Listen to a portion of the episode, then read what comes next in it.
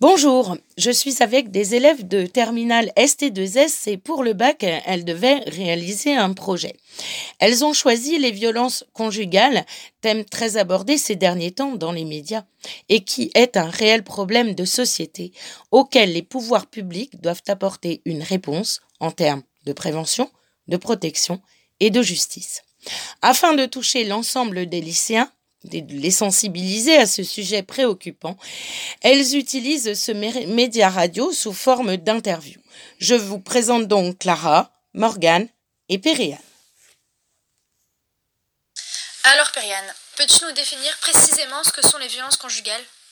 Les violences conjugales, en fait, c'est l'ensemble des formes de violence utilisées par un partenaire ou ex-partenaire à l'encontre de sa ou son conjoint, dans le but d'une destruction de la personne et d'un contrôle permanent. Sachez qu'une femme meurt tous les trois jours sous les coups de son conjoint et un homme tous les quinze jours.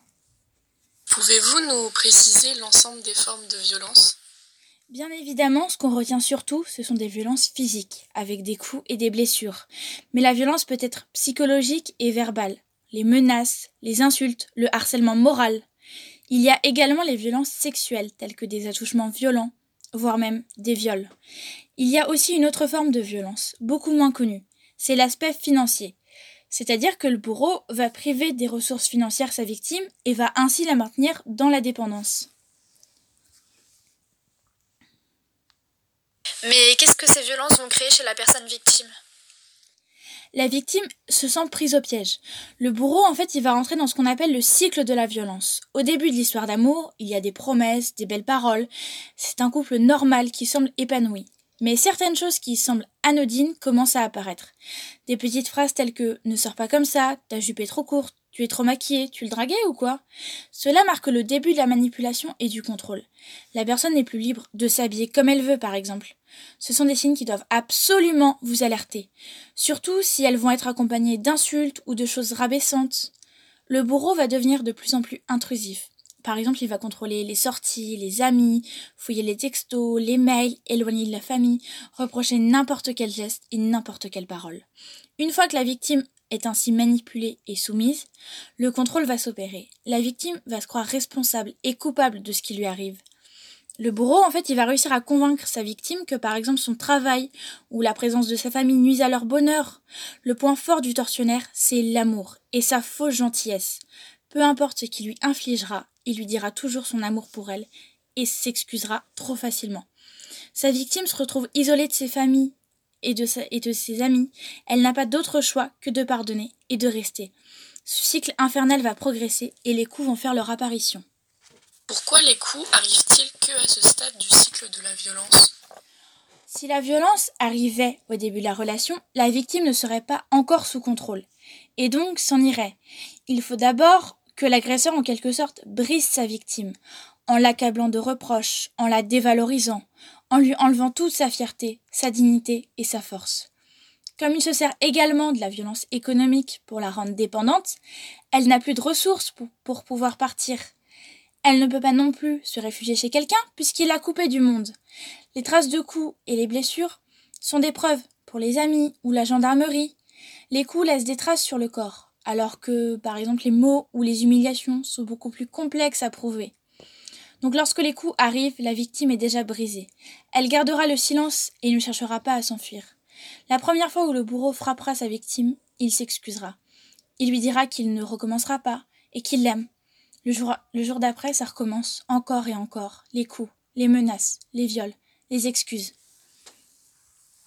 Malgré ce que tu viens d'expliquer, on a encore du mal à comprendre pourquoi la victime reste sous le même toit que son bourreau. Malgré tout, la victime aime son bourreau. Elle croit à ses excuses et à ses promesses de changement. En plus, elle s'estime responsable de ses accès de colère, car elle n'a pas obéi. Et il y a une autre dimension aux violences conjugales. C'est le chantage. Par exemple, la menace de tuer si elle divorce, la menace de lui faire perdre la garde de ses enfants s'ils en ont. Il va également faire du chantage au suicide, si tu pars, je me tue. Rappelons que sa victime l'aime et qu'elle est dans une grande culpabilité. La victime est trop bien placée. Elle connaît parfaitement les réactions de son mari et sait qu'il est capable de passer à l'acte. Et je le redis, ce sont des personnes vulnérables et qui sont isolées de la famille et des amis. Où fuir dans ce cas Nulle part. C'est bien pour cette raison qu'il existe des foyers de femmes battues. Mais là encore, la peur est grande, peur qu'il la retrouve ou qu'il la tue. Mais comment peut-on déceler ces violences alors? Par exemple, quelqu'un qui se blesse souvent, ou qui dit s'être cogné, qui va tenter de cacher des traces, qui va porter un foulard euh, autour du cou en plein été, je sais pas moi, qui s'habille de façon à cacher l'intégralité de son corps. Au début de la relation, cela peut être aussi des remarques désobligeantes en public, ou quelqu'un qui commence peu à peu à couper les ponts avec sa, famille, ses amis, qui va trouver des prétextes euh, à ne pas aller chez les gens, ou à décliner des invitations, à ne pas recevoir chez soi. Quelles sont les conséquences pour la victime? Alors en fait on va euh, on va avoir euh, enfin on va observer des troubles qui vont apparaître à plus ou moins long terme. On va avoir des troubles psychosomatiques tels que des lombalgies chroniques, des maux de tête, des palpitations, un sentiment d'oppression, des troubles du sommeil avec une difficulté de s'endormir ou une peur. Il y a aussi des viols nocturnes quand la victime dort, des cauchemars, des troubles de l'alimentation, anorexie ou boulimie qui peuvent avoir un effet apaisant sur la victime des troubles cognitifs avec euh, par exemple des difficultés de concentration, d'attention, des pertes de mémoire, des troubles émotionnels comme la honte, un fort sentiment de culpabilité et d'impuissance, de la dévalorisation, une perte d'estime de soi, un état permanent d'anxiété.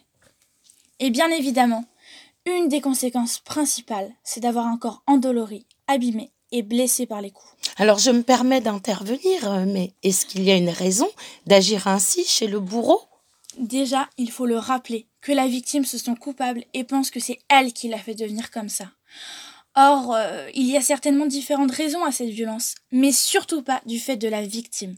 Il peut s'agir par exemple d'un environnement familial violent lors de l'enfance du tortionnaire, ou hum, des événements traumatisants, mais cela peut également venir d'une addiction aux drogues ou à l'alcool, euh, je sais pas, d'un stress intense au travail avec un besoin de se défouler. Enfin, cela peut révéler d'une maladie psychique comme la schizophrénie ou la paranoïa. Quoi qu'il en soit, la victime n'est pas coupable. Elle a besoin d'aide. Et le bourreau aussi. Justement, comment peut-on aider la victime? Avant de parler des associations, il y a un rôle important dans l'entourage. Comme on l'a expliqué auparavant, il y a des signes avant-coureurs de mal-être chez la victime. Même si la personne ne parle pas, est réservée, l'entourage peut quand même essayer d'engager une discussion, en toute confiance bien sûr, et essayer de faire comprendre à la victime qu'elle n'est pas responsable. Il est important de lui dire qu'elle n'est pas toute seule et que vous restez à ses côtés. Ensuite, il y a de nombreuses associations à contacter dans. Que ce soit vous ou l'entourage en fait. Il y a un numéro vert à consulter, le 3919, et beaucoup d'associations, notamment dans les Côtes d'Armor. Adela, le CIDFF, Adage à Saint-Brieuc, le Passe Accueil à Lannion, du côté des femmes à Guingamp avec un foyer d'accueil pour les femmes victimes, et il existe une permanence à Paimpol. Donc euh, c'est la dernière question avant de conclure dans le contexte actuel. Qu'est-ce qui va se passer pour toutes ces victimes? Alors, il faut bien comprendre que le confinement va forcément les accentuer, en fait. Euh, les couples vont vivre les uns sur les autres, sans aucune sortie libre, et encore moins pour la victime. Elle n'aura aucun moyen de se défendre ou de partir. De plus, ce contexte-là font justement que les gens sont stressés, angoissés, ce qui a un effet négatif sur leur réaction. Il se peut qu'un couple n'ayant jamais connu de violence conjugale explose à cause de ce climat. D'ailleurs, un bon nombre de pharmaciens mettent en place un code pour les victimes de violences conjugales, afin que celles-ci puissent avertir de ce qu'elles vivent. Si la femme est seule, elle prévient le pharmacien et lui appelle la gendarmerie. Et si le conjoint est là, elle demande masque 19. C'est un code et le pharmacien prévient les autorités compétentes. Un dernier mot pour conclure? De petites insultes au cou, rien n'excuse la violence de quelqu'un. Elle est juste impardonnable, il faut bien le comprendre. Nous avons tous un rôle à jouer dans l'éducation de nos enfants, dans la prévention, dans l'accompagnement et la bienveillance des personnes qui nous entourent. Et n'oublions pas, un seul numéro, le 3919, et je préfère le rappeler, en ces temps difficiles, le confinement n'excuse en rien à dévaloriser, à violer, à frapper, à insulter, car ce n'est pas vrai que l'amour triomphe de tout. Pour conclure, nous avons choisi la lecture d'un poème écrit par un anonyme.